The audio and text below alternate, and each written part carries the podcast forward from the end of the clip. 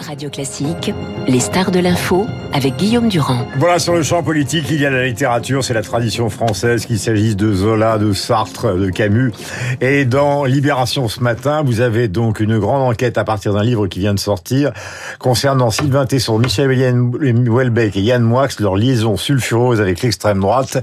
Euh, c'est une enquête à partir de ce livre. C'est justement, je parlais de surprise, ce dont on va parler tout à l'heure, Franz-Olivier Gisbert. Mais nous sommes avec Mathieu Laine, qui, je le dis, et professeur d'humanité à Sciences Po, est aussi à la fois essayiste et vient de sortir chez Grasset il y a maintenant quelques semaines la compagnie des voyants. La compagnie des voyants, c'est la compagnie des écrivains. Les voyants, c'est notamment Rimbaud et les autres. C'est-à-dire que quand on lit, on vit et quand on lit, on est aussi dans une espèce de prospective sur la vie que nous vivons actuellement car tout a été écrit avant même que cela se réalise. Alors il y a beaucoup de choix, Mathieu, hein, euh, dans les livres que vous avez euh, sélectionnés. Il y en a un qui est très peu connu, donc avant de commencer par Ulysse de Joyce ou par d'autres livres célébrissimes, j'ai choisi Lady L de Romain Gary, car vous vous engueulez, vous le racontez avec des amis lors d'un dîner. Certains vous disent, mais tu sais très bien que Romain Gary est un écrivain ringard, etc., etc. Vous racontez, répondez que ce double d'Émile Ajar a signé quand même son génie absolu. Et Lady L est un livre à lire actuellement. Pourquoi? Lady L, souvent, les gens qui ont lu Romain Gary n'ont pas toujours lu Lady L. Lady L, c'est Lady Liberté. Mm. En vérité, c'est une histoire incroyable parce que elle, elle raconte comment on tombe dans, en emprise avec les extrémistes et, et comment on s'en libère. Armand Denis. Donc c'est une jeune femme, pardon, ça commence par une, par une vieille femme. Hmm. C'est son anniversaire. Elle est en Angleterre, 80 ans, un télégramme de la reine. C'est la haute société. Et en vérité, par l'effet d'une confession dont Gary Algeny, elle raconte à un noble euh, britannique qu'elle n'était, qu'elle n'est pas du tout cette lady euh, britannique, mais qu'elle, qu'elle est, qu'elle est euh, cette petite Annette ah, Boudin. Annette Boudin, née. Elle est au téléphone, là, Elle vous appelle d'ailleurs. Annette Boudin, née dans, sur les faubourgs, une prostituée parisienne, parisienne. C'est un remake de Nana. Complètement et qui tombe et qui tombe sous l'emprise d'Armand Denis, qui est un, un, un révolutionnaire d'extrême gauche qui veut tout casser. C'est intéressant en ce moment, non mm. et, et on voit, et Gary a le génie de démontrer comment on tombe en emprise, parce qu'évidemment, les pensées simplistes, la, la, la, tentation de tout foutre par terre, la séduction de la violence, tout ça, ça emporte. Mm. Et, et, et la, la, puissance du roman, c'est précisément que vous rentrez dans les entrailles des personnages, vous le vivez de l'intérieur. Mm. Et on voit aussi comment elle s'en sort, mais je vais peut-être pas donner la fin du livre, mais on voit aussi comment, comment elle, elle s'émancipe de cette, de ce destin tragique. Euh, Camus cite une, enfin, c'est plutôt Gary qui cite souvent une phrase de Camus que vous reprenez, je suis contre tous ceux euh, qui croient en des absolues vérités, en gros. Euh, Ceux qui pensent avoir toujours raison. Qui pensent avoir toujours raison. Euh, nous, nous y sommes en plein parce que c'est aussi ça le lien qu'on veut faire ensemble, c'est-à-dire que au fond, ce qui est dans la littérature, ce qui est par exemple du côté de Poutine dans les démons euh, de, de Dostoïevski, euh, bah, tout y est. Ouais. Et pourtant ça recommence. Donc au fond, euh, c'est à la fois, comment dirais-je, une prévision la littérature, une anticipation extraordinaire, et en même temps un peu désarmant. Ouais. C'est désarmant. Oui, mais de lire Dostoïevski, de voir Poutine. Oui, mais cela dit, le grand message, euh, c'est et, j'ai été touché par parce que ce livre a plutôt bien marché et les gens qui sont revenus vers moi m'ont dit ce livre m'a invité à lire des livres que j'avais jamais lus mmh. et à relire aussi des livres. C'est l'importance de relire. Mmh. Et typiquement, si on parle de Dostoïevski, ça permet de comprendre les choses. Aujourd'hui, on a, comme disait euh, euh, Roland Barthes, la littérature, ça permet non pas de marcher, mais de respirer. Mmh. Et on a tous besoin de respirer. Vous le voyez bien, on est complètement asphyxié. Regardez sur Poutine. Si vous lisez Dostoïevski, vous, vous, il parle de, des, des yeux fous euh, d'un personnage, Stepanovitch. Il raconte par le menu détail combien un tyran peut transformer la chair humaine hmm. comme de la glaise pour pouvoir la, la, la, tenir et la démolir.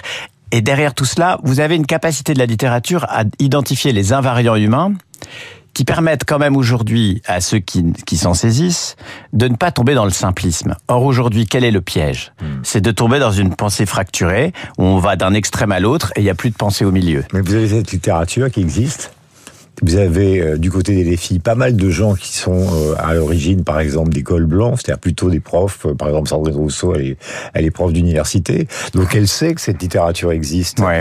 Elle sait qu'Orwell existe, que 1984 a été écrit. Pourtant, elle replonge à fond. Écoutez, Mathilde Panot traite ouais, J'entends, j'entends. Mais précisément, il faut se départir de ces gens qui, euh, citons-les bien, identifions-les, peuvent avoir cette intelligence-là pour se saisir du pouvoir. Et il faut s'en méfier. Et la littérature invite à se méfier des gens qui se saisissent du simplisme pour se saisir du pouvoir avec un cynisme fou. Parce qu'il y a vraiment de ça chez Sandrine Rousseau, faut pas, et, d'autres, bien sûr. Mm. Euh, en l'occurrence, c'est un vrai vaccin. Je me souviens d'une anecdote peut-être apocryphe de Michel Schneider qu'on aimait beaucoup. Qui fut maoïste dans son enfance. Exactement. Qui est un essayiste remarquable, un grand amoureux de la musique. Qu'on a perdu l'été dernier, qui est un homme abs que adoré. Un jour, je lui dis, mais comment es-tu sorti du maoïsme?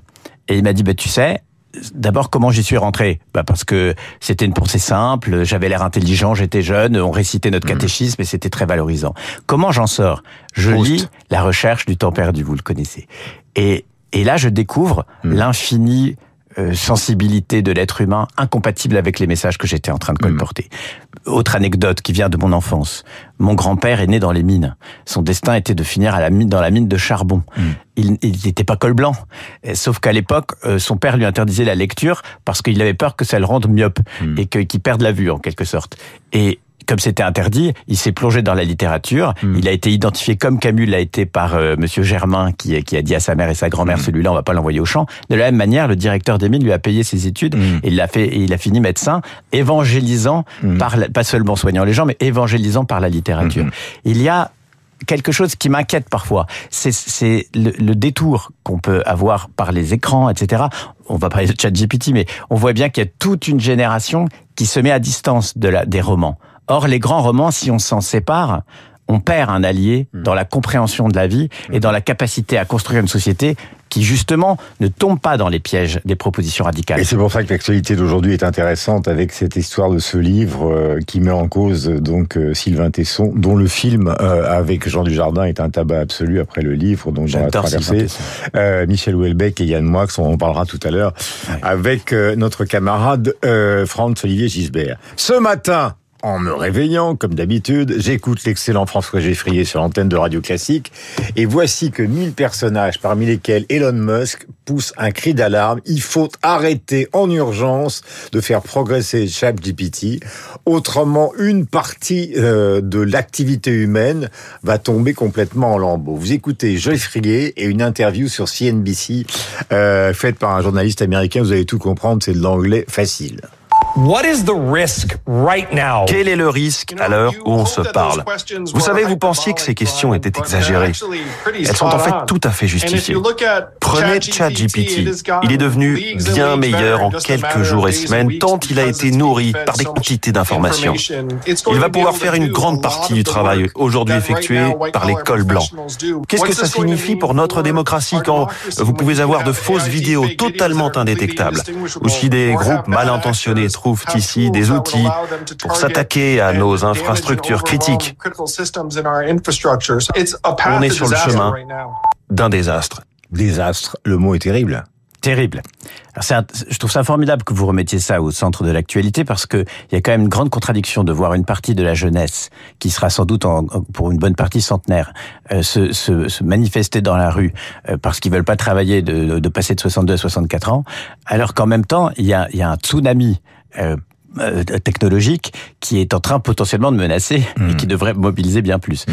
Euh, deux, deux réactions à ça. La première, euh, il y a, y a d'abord un, un, génie de la science qui fait que la technologie n'a cessé d'avancer et n'a cessé de progresser et apporte aussi des solutions. C'est l'argument d'ailleurs d'un entrepreneur qu'on a écouté juste après, que j'ai pas passé ce matin. Il dit de toute façon faire une pause de six mois sur quelque chose qui touche à l'intelligence humaine, c'est vouloir restreindre pour une petite période très courte ce qui est le développement de notre cerveau. Alors est-ce qu'il faut développer notre cerveau ou mettre la moitié de la planète au chômage? Oui.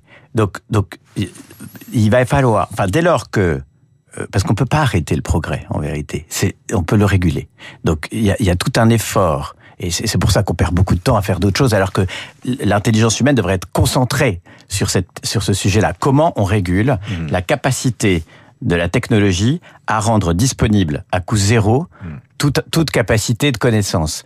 Et quel type de métier derrière, quel type de régulation derrière, pour un monde où on aura une accessibilité avec un, un, équivalent de pensée humaine sur bon nombre de sujets. Mm. Qu'est-ce qu'on fait dans les universités? Qu'est-ce qu'on fait de nouveaux jobs, etc. Mm. Est-ce que finalement on va tous, ou une bonne partie de l'humanité, finir comme dans Mad Max, à vivre avec un, bah, un, un salaire négatif, le problème des jeunes, un impôt négatif le problème, vous savez, en France, euh, euh, de ce chômage des adultes ou en tout cas des seniors, qui est un chômage qui, qui fonctionne sur la faible formation. Alors vous imaginez des gens de mon âge qu'on confronte à ChatGPT, ils sont complètement dépassés donc c'est un véritable risque. Mais je voudrais qu'on vienne sur deux romans mythiques, puisque euh, c'est quand même ça, La Compagnie des Voyants. Mm. C'est euh, Don Quichotte de Cervantes et peut-être l'un des livres les plus complexes du monde, Ulysse de Joyce. En quoi c'est fondamental. T'as une chose. Il vous reste une minute. Ah bon, c'est formidable. Ulysse de Joyce, euh, j'en ai saisi notamment la scène du Cyclope. Vous savez qu'il a, voilà, Ulysse a, mhm. reconstruit euh, tout autour d'Ulysse à l'époque. Il y a une scène extraordinaire dans laquelle on voit la confrontation entre le raciste et l'humaniste. Euh, et pour le coup, ça, ça, termine quasiment de façon christique. Euh, et, et, et, là encore, ça parle vraiment de nous dans, dans la radicalité des, des propositions euh, et, des, des, des, positions euh, extrémistes. De l'autre, je fais ça en 30 secondes. Euh, pour le coup, Cervantes, on a, là aussi, on a moi, complètement. toujours on adoré. Moi, j'adore fondamentalement. C'est un de mes héros. Alors, il y a, y a, des gens qui ne le comprennent pas parce qu'ils n'en ont qu'une vision caricaturale. En vérité, Don Quichotte, c'est celui qui n'abandonne pas ses rêves, qui invite à continuer à rêver, qui n'abandonne pas ses valeurs, mhm. qui continue à, à, à, y croire alors que tout s'effondre autour de lui, alors que mhm. les regards se détournent, alors que tout le monde se moque, et qui tient, et qui tient, et qui tient. C'est un livre exceptionnel à lire aujourd'hui et ça nous redonnera de l'espoir. Euh, Vargas Llosa, la fête au bouc, euh, euh, bien évidemment, donc qui était qui est péruvien, on sait, qui a été candidat à la présidence de la République et qui est prof d'espagnol. Si ma mémoire est bonne, de la liberté. Voilà, au King's College à Londres. Et puis donc la ferme, enfin 1984, donc la ferme des animaux d'Orwell. On voit le cochon Napoléon qui fait tant penser à Mélenchon. Voilà, et le hussard sur le toit de Giono et la peste de Camus pour ce qu'on vient de vivre et qui c'est évidemment euh, la Covid. Le livre est indispensable. Le livre est indispensable. Le livre est indispensable. Je fais de la musique répétitive. Merci.